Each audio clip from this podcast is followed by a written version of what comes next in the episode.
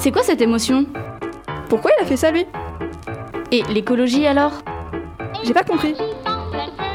Mais ça se passe comment Pensée lycéenne. Bonjour à toutes et à tous et bienvenue dans Pensée lycéenne. Aujourd'hui au programme, une émission très spéciale avec plein d'invités. On espère que vous allez passer une- un très bon moment avec nous sur Delta FM 90.2. Bonjour à vous, mesdames, messieurs et les autres. je l'utiliserai tout le temps celle-là. Euh, Pareil. J'espère que vous allez très bien. Donc, euh, comme je l'ai dit tout à l'heure, aujourd'hui on fait une émission très poétique. Pour faire simple, notre classe avait un travail à faire en français. On devait écrire un poème soit moderne, soit en s'inspirant d'un registre littéraire, et expliquer ce poème dans une chronique radio. Donc avec Lia et Irène, on a décidé d'ouvrir les portes de Pensée lycéenne pour accueillir tous ceux qui voulaient participer et dire leur chronique à la radio. Donc, euh, bah, est-ce qu'on présente les invités? Bon, ce serait peut-être pas mal. c'est gentil. Oui. Donc, euh, en première invitée, nous avons bah, Louisa. Voilà. Donc, tu, tu peux dire bonjour. tu Bonjour. peux- voilà. Ensuite, on a Thibaut. Bonjour. On a Léane. Mais ça, je vous suis avez toujours là. hein. Je suis pas une invitée, je suis toujours là. Mais pour une fois, tu vas faire une chronique. Oui. Truc de dingue. Truc de dingue, c'est fou. Et on a Léo qui est juste là. C'est déjà pas mal. ça. On a Quentin aussi, même s'il n'a pas de micro. C'est ça. Ah oui, il y a Quentin aussi dans le studio. Et il y a Ewen qui est Oui. avec moi euh, en régie. Il y a- Il y, a trop de monde aujourd'hui. Grosso modo, il y a beaucoup trop de monde. C'est ça. Bon, Il manquerait plus qu'Yasmine en fait. il manque Yasmine, mais Yasmine n'est pas dans la classe, donc c'est dommage. Donc bon, maintenant qu'on a présenté les invités, je vous propose euh, de commencer parce qu'on a pas mal de monde à faire passer aujourd'hui, donc je vais commencer avec mon poème. Bon, du coup, je commence. J'ai décidé d'écrire un poème moderne. Alors ma présentation va se dérouler en plusieurs parties. La première, et pas des moindres, je vais vous lire mon poème. C'est mieux. Parce que sinon, vous n'allez pas vraiment comprendre de quoi je parle. Ensuite, euh, la deuxième, je vais vous expliquer pourquoi ce poème est moderne. Et enfin, la troisième et dernière, je vais vous dire ce qu'il exprime. Bon, c'est parti, je vais vous lire mon poème intitulé La pluie. Et on sait de quoi il va parler, dis donc. hein. Bon, bref. Alors, la pluie. Il pleut. C'est triste. La pluie est nulle, sans intérêt, juste pour les plantes. Or, les humains ne sont pas des plantes. Obligés de courir pour ne pas se mouiller. La pluie, c'est triste, ça fait mal, enfin pas tout le temps, mais très souvent quand même. La pluie, c'est froid, obligé, d'être sous sa doudoune, sous son impair ou son kawaii. Une rivière qui s'écoule sous les gouttes de pluie. La pluie, c'est moche, c'est gris, fade et sans couleur. Il pleut, c'est beau. Des milliers de petites gouttelettes sur les fenêtres, le ploc de celles-ci sur le sol et dans les flaques, les traits que la pluie fait dans, le ciel, l'arc-en-ciel quand le soleil pointe son nez, les rayons de soleil entre les gouttes et les nuages. C'est agréable la pluie. La sensation des gouttes sur la capuche, sur le manteau, sur les manches. C'est bon la pluie. L'odeur humide dans l'air, la fraîcheur quand il fait trop chaud. C'est triste la pluie, c'est nul la pluie, c'est sans intérêt la pluie, ça fait mal la pluie, la pluie c'est froid. C'est moche la pluie. C'est beau la pluie, c'est agréable la pluie, c'est bon la pluie. Et après, c'est magique l'après-pluie. Le soleil qui revient, le gris mélangé au vert, bleu, jaune, rouge. Toute la bonne, hum- odeur d'asphalte humide. Le ciel qui se découvre, la sensation des frêles rayons de soleil sur la peau. Il ne pleut plus. Bon, maintenant que vous avez pris connaissance de mon poème, je vais vous expliquer pourquoi c'est un poème moderne. Bon, déjà, c'est en prose. C'est pas forcément moderne, mais c'est bien de l'expliquer, enfin de le préciser. Ensuite, c'est essentiellement une longue description euh, de ce qu'est la pluie, mais sans vraiment être traditionnel. Par exemple, j'ai pas dit une seule fois le mot eau dans mon poème, alors que la pluie, c'est de l'eau. Euh, c'est pas non plus juste une description visuelle. On parle beaucoup aussi du point de vue de l'auteur. C'est triste ou c'est beau. Enfin, le vocabulaire est plutôt familier. On a rarement entendu le mot impair dans du Verlaine ou du Baudelaire. en même temps, ils étaient morts quand les impairs se sont commercialisés. Donc c'est logique. Euh, les phrases du poème sont courtes et la syntaxe n'est pas forcément correcte tout le temps. Bref, avec tout ça, on peut dire que La pluie est un poème moderne. Bon, maintenant, on va pouvoir passer à ce qu'il exprime. Alors oui, il exprime autre chose que le fait que la pluie tombe du haut vers le bas, enfin, hein, du ciel vers le, le- vers, le, vers le- le sol. Et que la pluie énerve un peu ceux qui n'aiment pas la pluie. Bon, on peut déjà voir que ce poème est découpé en trois paragraphes. Le premier exprime de la tristesse, de la mélancolie, de la lassitude. Bref, c'est une vision plutôt négative de la pluie. Après, nous avons le deuxième paragraphe, complètement différent du premier. Enfin, pas dans la forme, mais plutôt dans le fond. Beaucoup plus joyeux, il exprime de l'émerveillement, de la beauté, du plaisir, une vision beaucoup plus positive de la pluie. Youpi Et le troisième, c'est juste un résumé des deux précédents et une légère description de l'après-pluie, entre guillemets, toute joyeuse elle aussi. Par contre, il y a un truc qui est pas possible. On parle de poésie et j'ai même pas encore parlé de figure de style. C'est pas normal. Pas normal. C'est pas normal, je suis d'accord. Euh, donc on va remédier à tout ça. Alors bon, est-ce que c'est vraiment de- nécessaire de mentionner qu'il y a une anaphore de la pluie? Sachant que je commence quasiment toutes mes phrases par la pluie. Voilà. Euh, Il y a aussi une hyperbole et une métaphore dans la même phrase. Parce que je suis, je, je- je suis, je, je suis, je suis moi. Incroyable. Incroyable. Non, pas forcément. Bref, euh, donc entre guillemets, une rivière qui s'écoule sous les gouttes de pluie. Dans cette phrase, on compare l'eau qui coule dans le terrain, enfin dans un terrain en pente. Je sais pas si vous voyez, quand euh, le terrain en pente, il y a généralement, quand il pleut beaucoup, bah, il y, a une, euh, il y a beaucoup d'eau qui coule. Euh, bah, on compare ça à une rivière. Donc c'est une métaphore. Et ensuite, euh, l'hyperbole, ça vient dans le ruisseau. C'est pas, enfin, il est beaucoup plus petit qu'une rivière. Donc c'est aussi une hyperbole pour euh, accentuer euh, l'importance de ça. Bref, c'est bon, j'ai enfin fini de vous parler de la pluie. C'était long. Et ou pas d'ailleurs, j'en sais rien. Mais j'espère que ça vous aura plu. Donc euh, maintenant que j'ai fini de vous parler de mon poème, je vous propose que ce soit euh, à Léane de passer euh, ton poème. Bah oui. Je t'ai coupé, désolé. Non, c'est pas grave. hein. Alors du coup, euh, moi aussi j'ai décidé d'écrire un poème moderne euh, parce que ce thème il m'a beaucoup inspiré. Du coup, voilà. Euh, comme Claire, approximativement, mon poème il va se dérouler euh, en, en deux parties, moi pour moi. Genre, euh, je vais vous lire mon poème et après je vais vous lire mon, ana- mon analyse. Et, et voilà. Soyez indulgents s'il vous plaît par contre parce que c'est la première fois que j'écris un poème de ma vie. Donc euh, merci. Euh, Bon, bah maintenant que c'est dit, je peux commencer à lire mon poème qui n'a pas de titre. Voilà. J'ai tellement pensé à cette carapace de fer qui ne reviendra peut-être pas. J'ai tellement passé mon temps à imaginer que c'était possible. J'ai tellement peur que tu ne reviennes pas. J'ai tellement peur que tu m'aies menti en devenant invisible. J'ai perdu toute notion du temps, des couleurs, du vert, du rouge, du bleu. Je ne vois plus que du noir, du blanc, du gris. C'est triste, c'est fade. Et si c'était un adieu? Mais quand je ferme les yeux, mon cœur bat la chamade.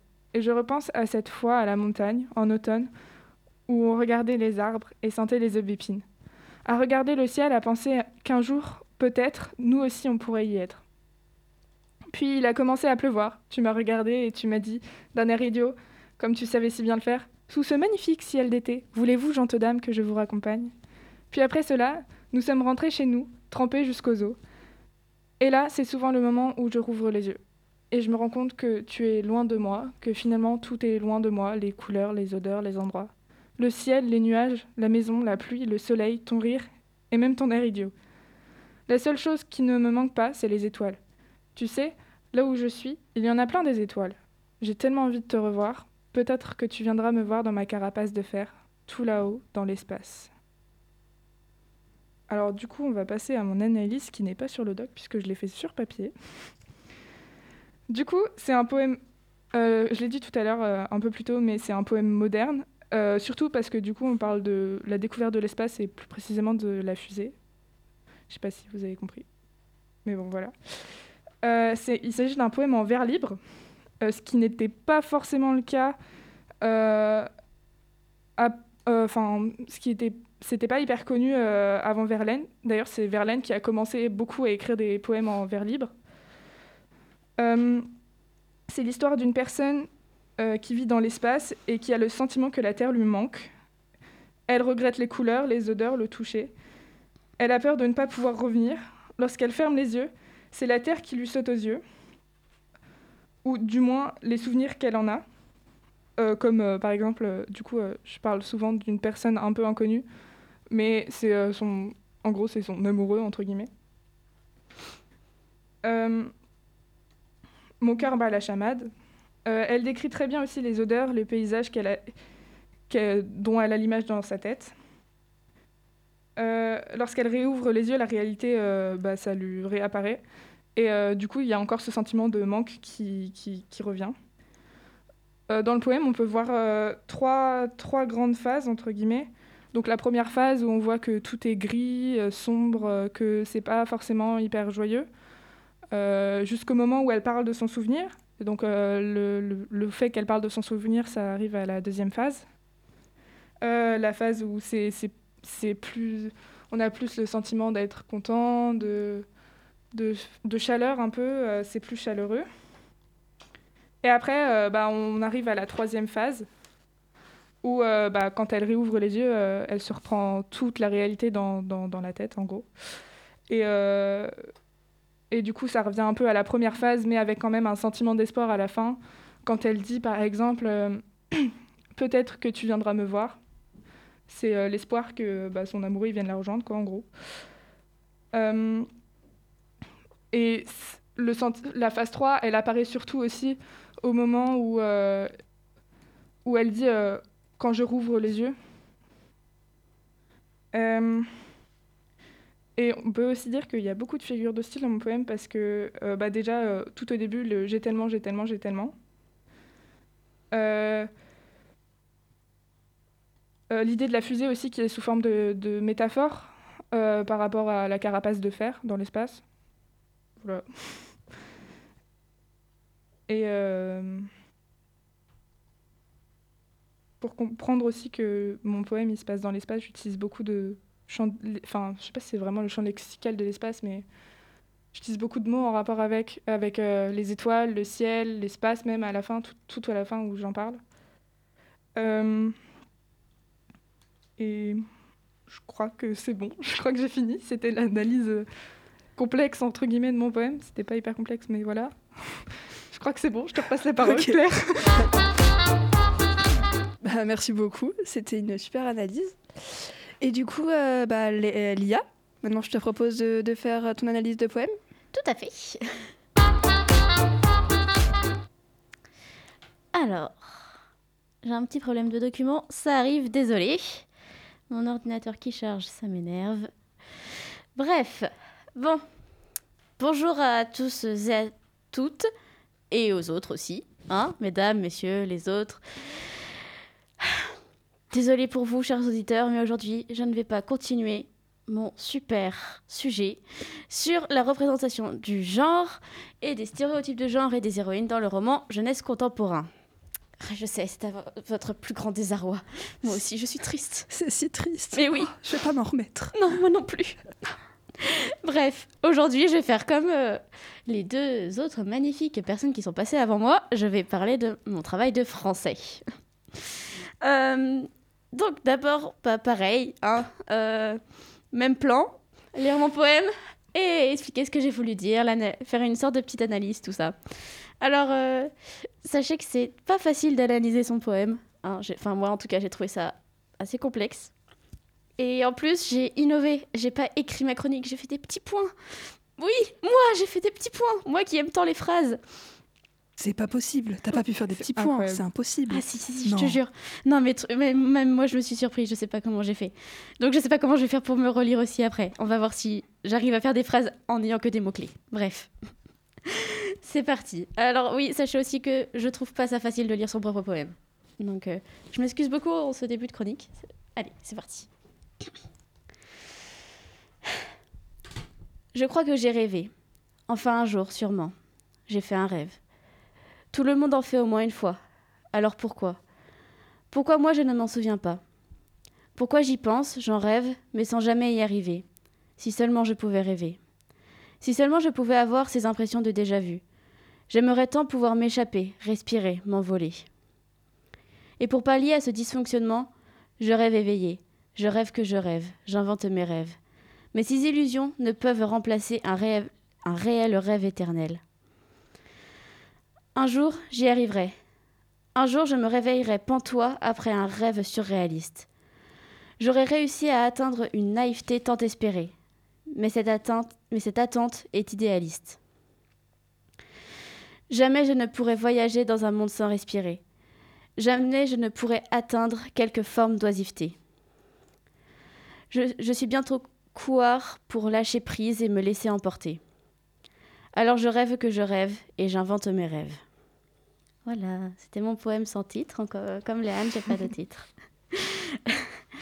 Euh, donc, euh, moi, j'ai essayé de faire un poème surréaliste.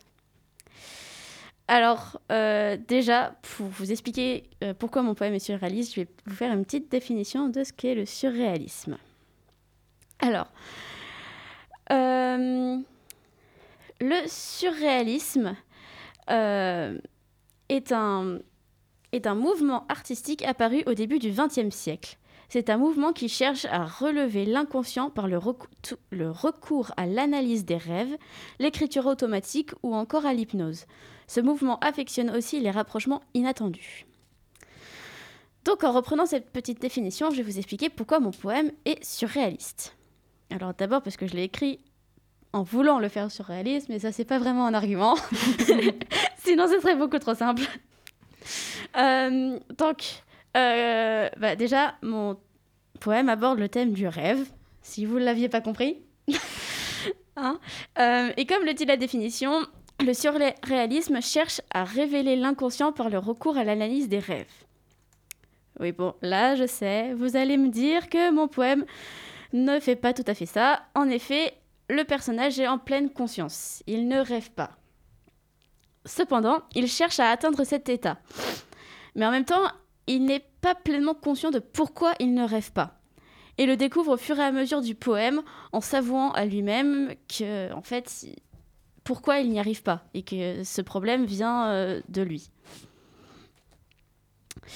Euh, et en même temps, enfin ensuite, il, il analyse quand même et, et il rêve parce que il a d'autres rêves que juste euh, les rêves qu'il fait la nuit. Le Inception du rêve, quoi.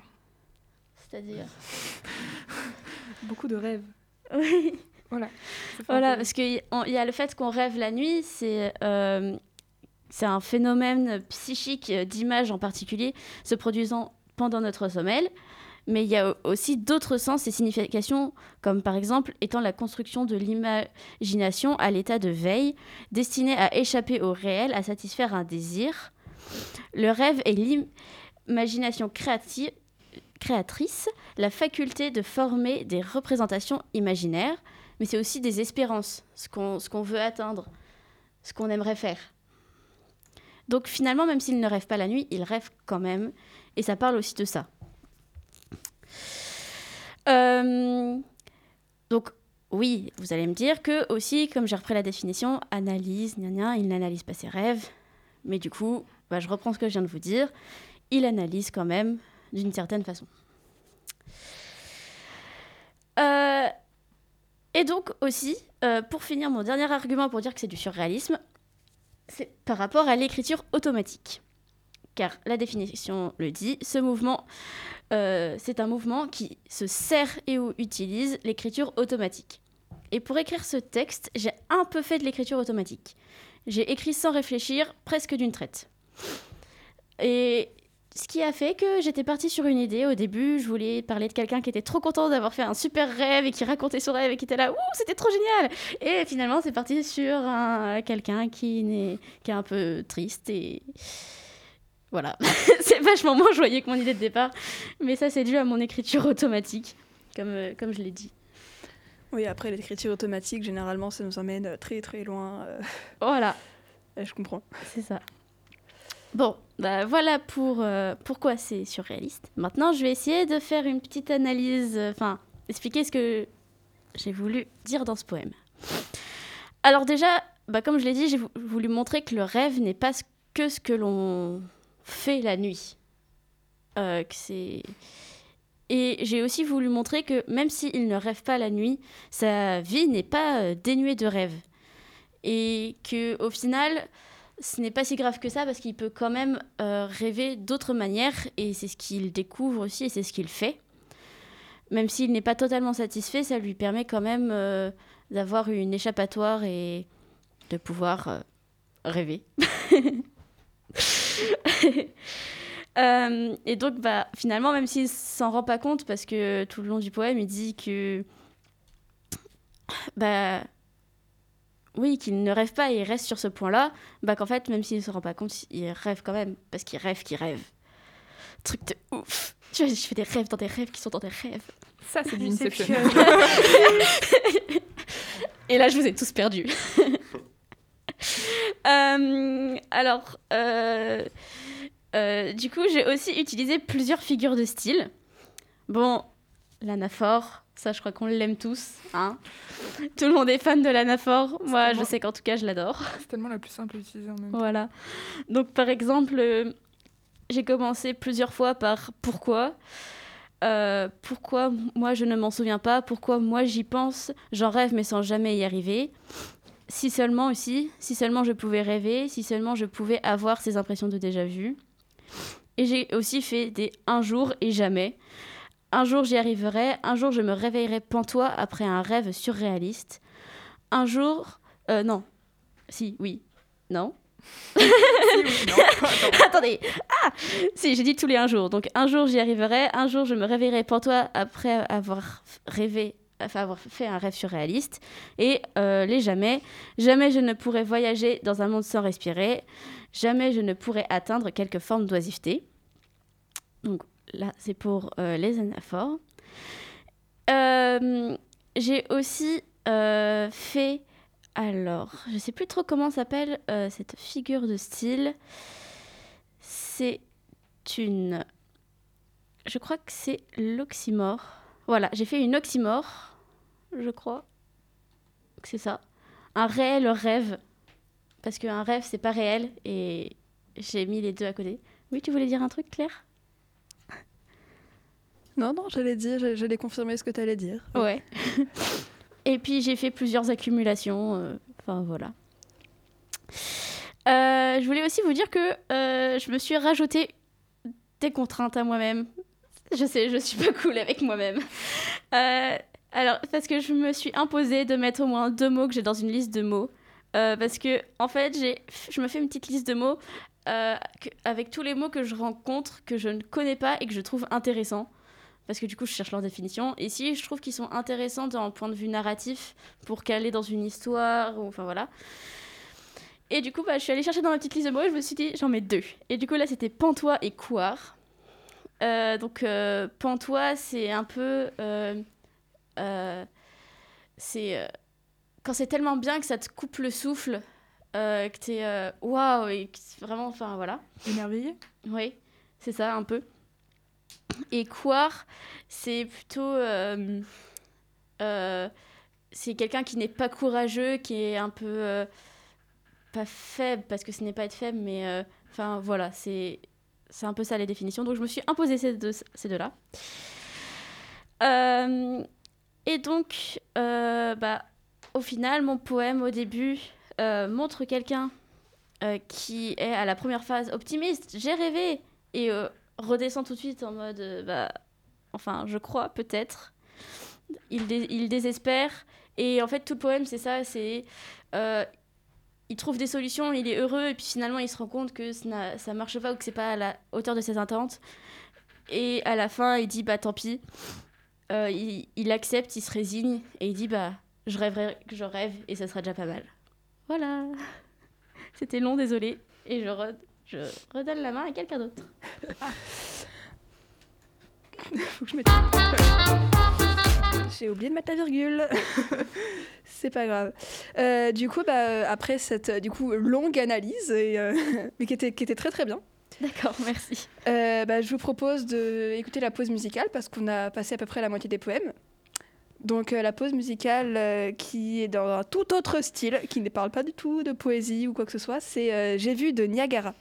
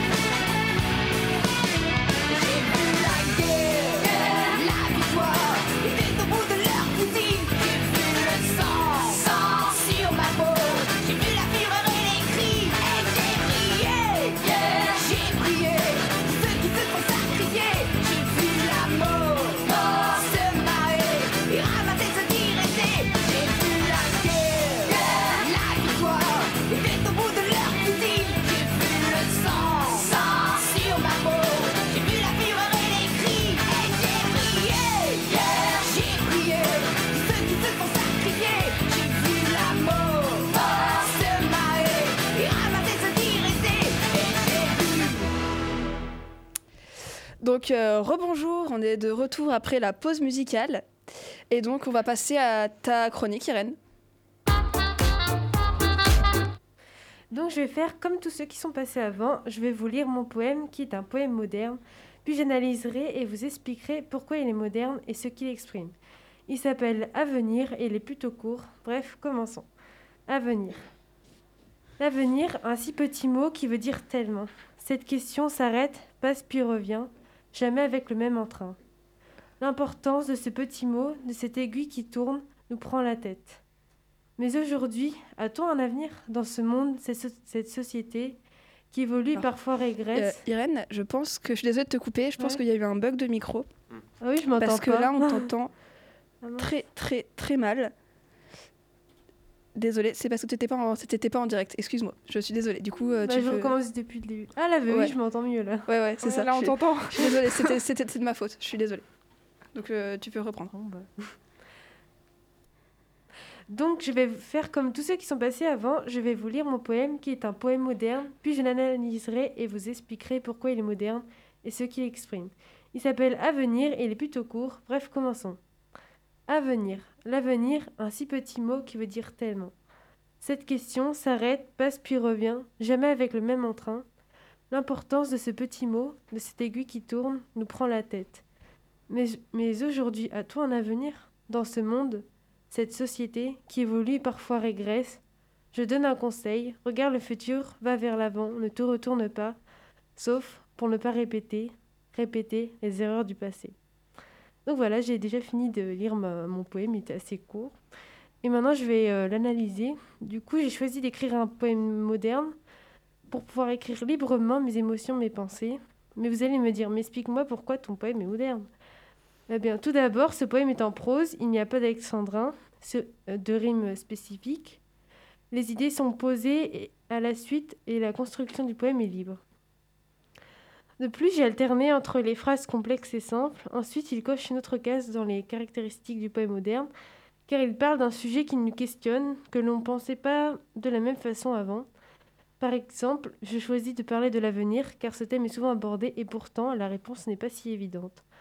On se demande par exemple si on a un futur, ce qu'on va faire plus tard, et est-ce que cela va être utile aux autres, au futur de notre planète. Et c'est une question qu'on se pose de plus en plus aujourd'hui, car avant on pensait plus au jour le jour, et aujourd'hui on pense plus juste à se nourrir, s'amuser, à avoir de l'argent pour vivre, on va au-delà de nous. On pense à la planète, les droits humains et bien d'autres encore. Donc en gros, si vous écoutez mon poème, vous êtes censé ressentir l'espoir et l'hésitation sur un mot qu'on entend souvent mais dont on ne sait pas vraiment quoi en penser. Et au début, les vers sont longs, on se questionne et on peut imaginer de façon concrète des idées abstraites comme le futur, représenté par l'aiguille qui tourne dans, une pendule et ceci s'appelle une allégorie.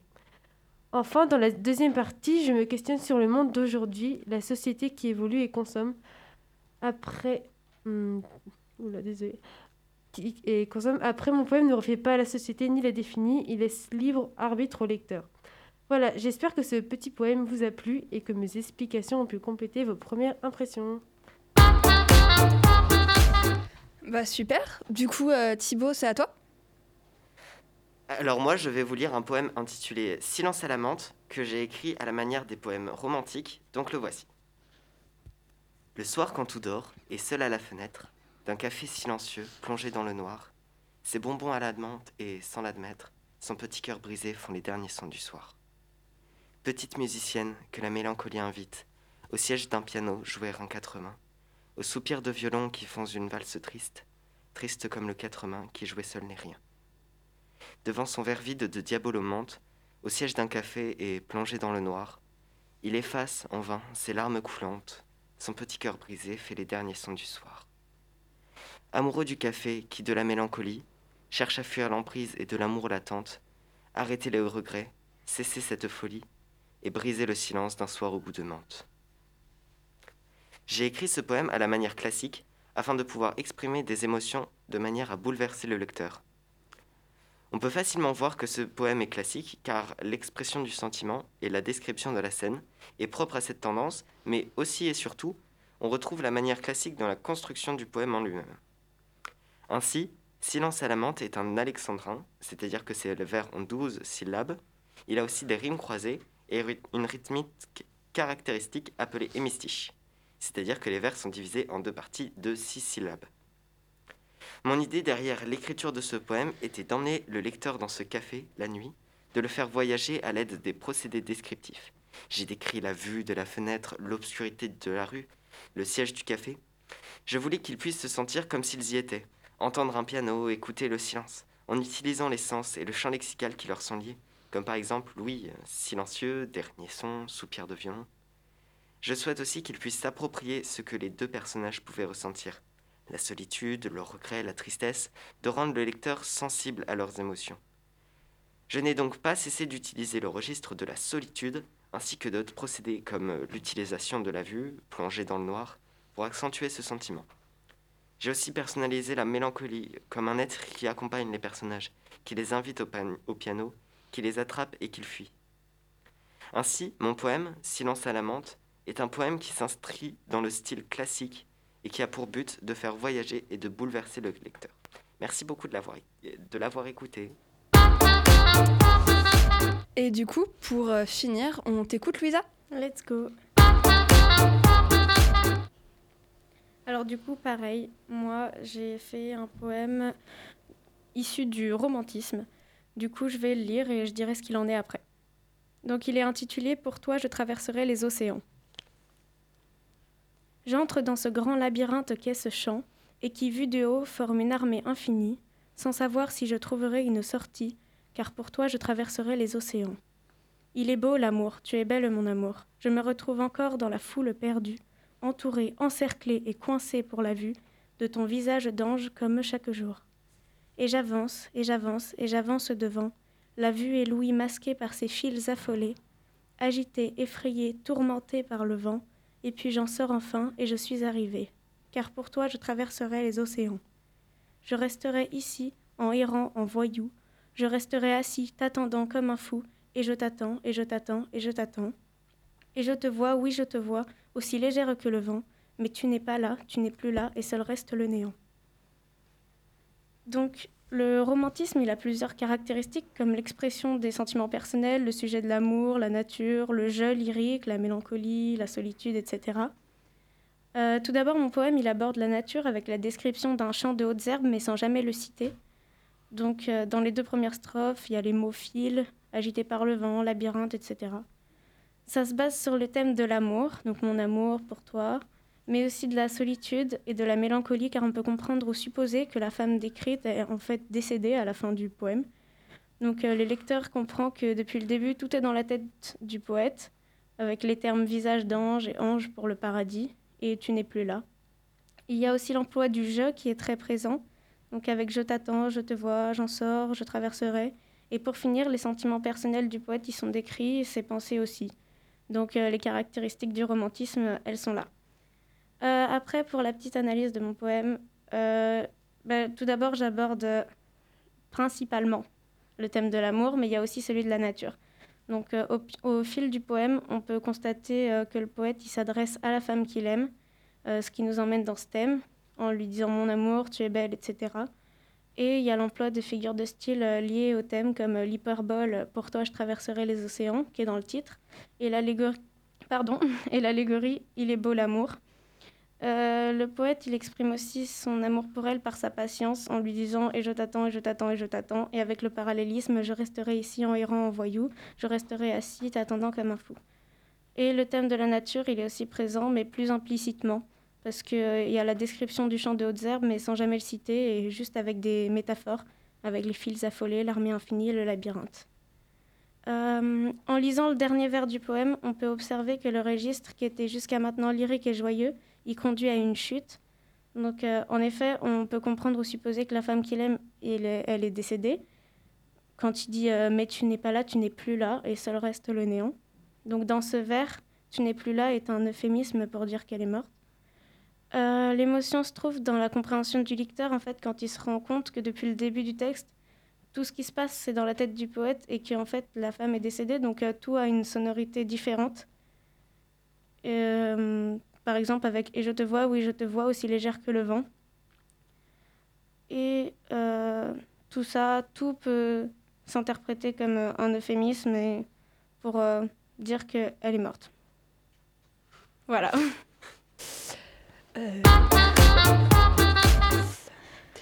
Bah, du coup, super. Merci beaucoup pour, à tous pour vos chroniques, pour vos magnifiques poèmes. Alors, il se trouve que j'avais prévu de faire un petit débat sur, euh, enfin, de débattre un peu sur les poèmes, mais que comme il nous reste deux minutes avant de rentrer en cours, ça va être un peu chaud de faire un débat en deux minutes et de conclure l'émission en deux minutes. Donc, je vous propose de conclure l'émission dès maintenant. Est-ce que tout le monde est d'accord avec moi? Oui. Oui. Oui. Voilà. Donc, on va conclure l'émission dès maintenant.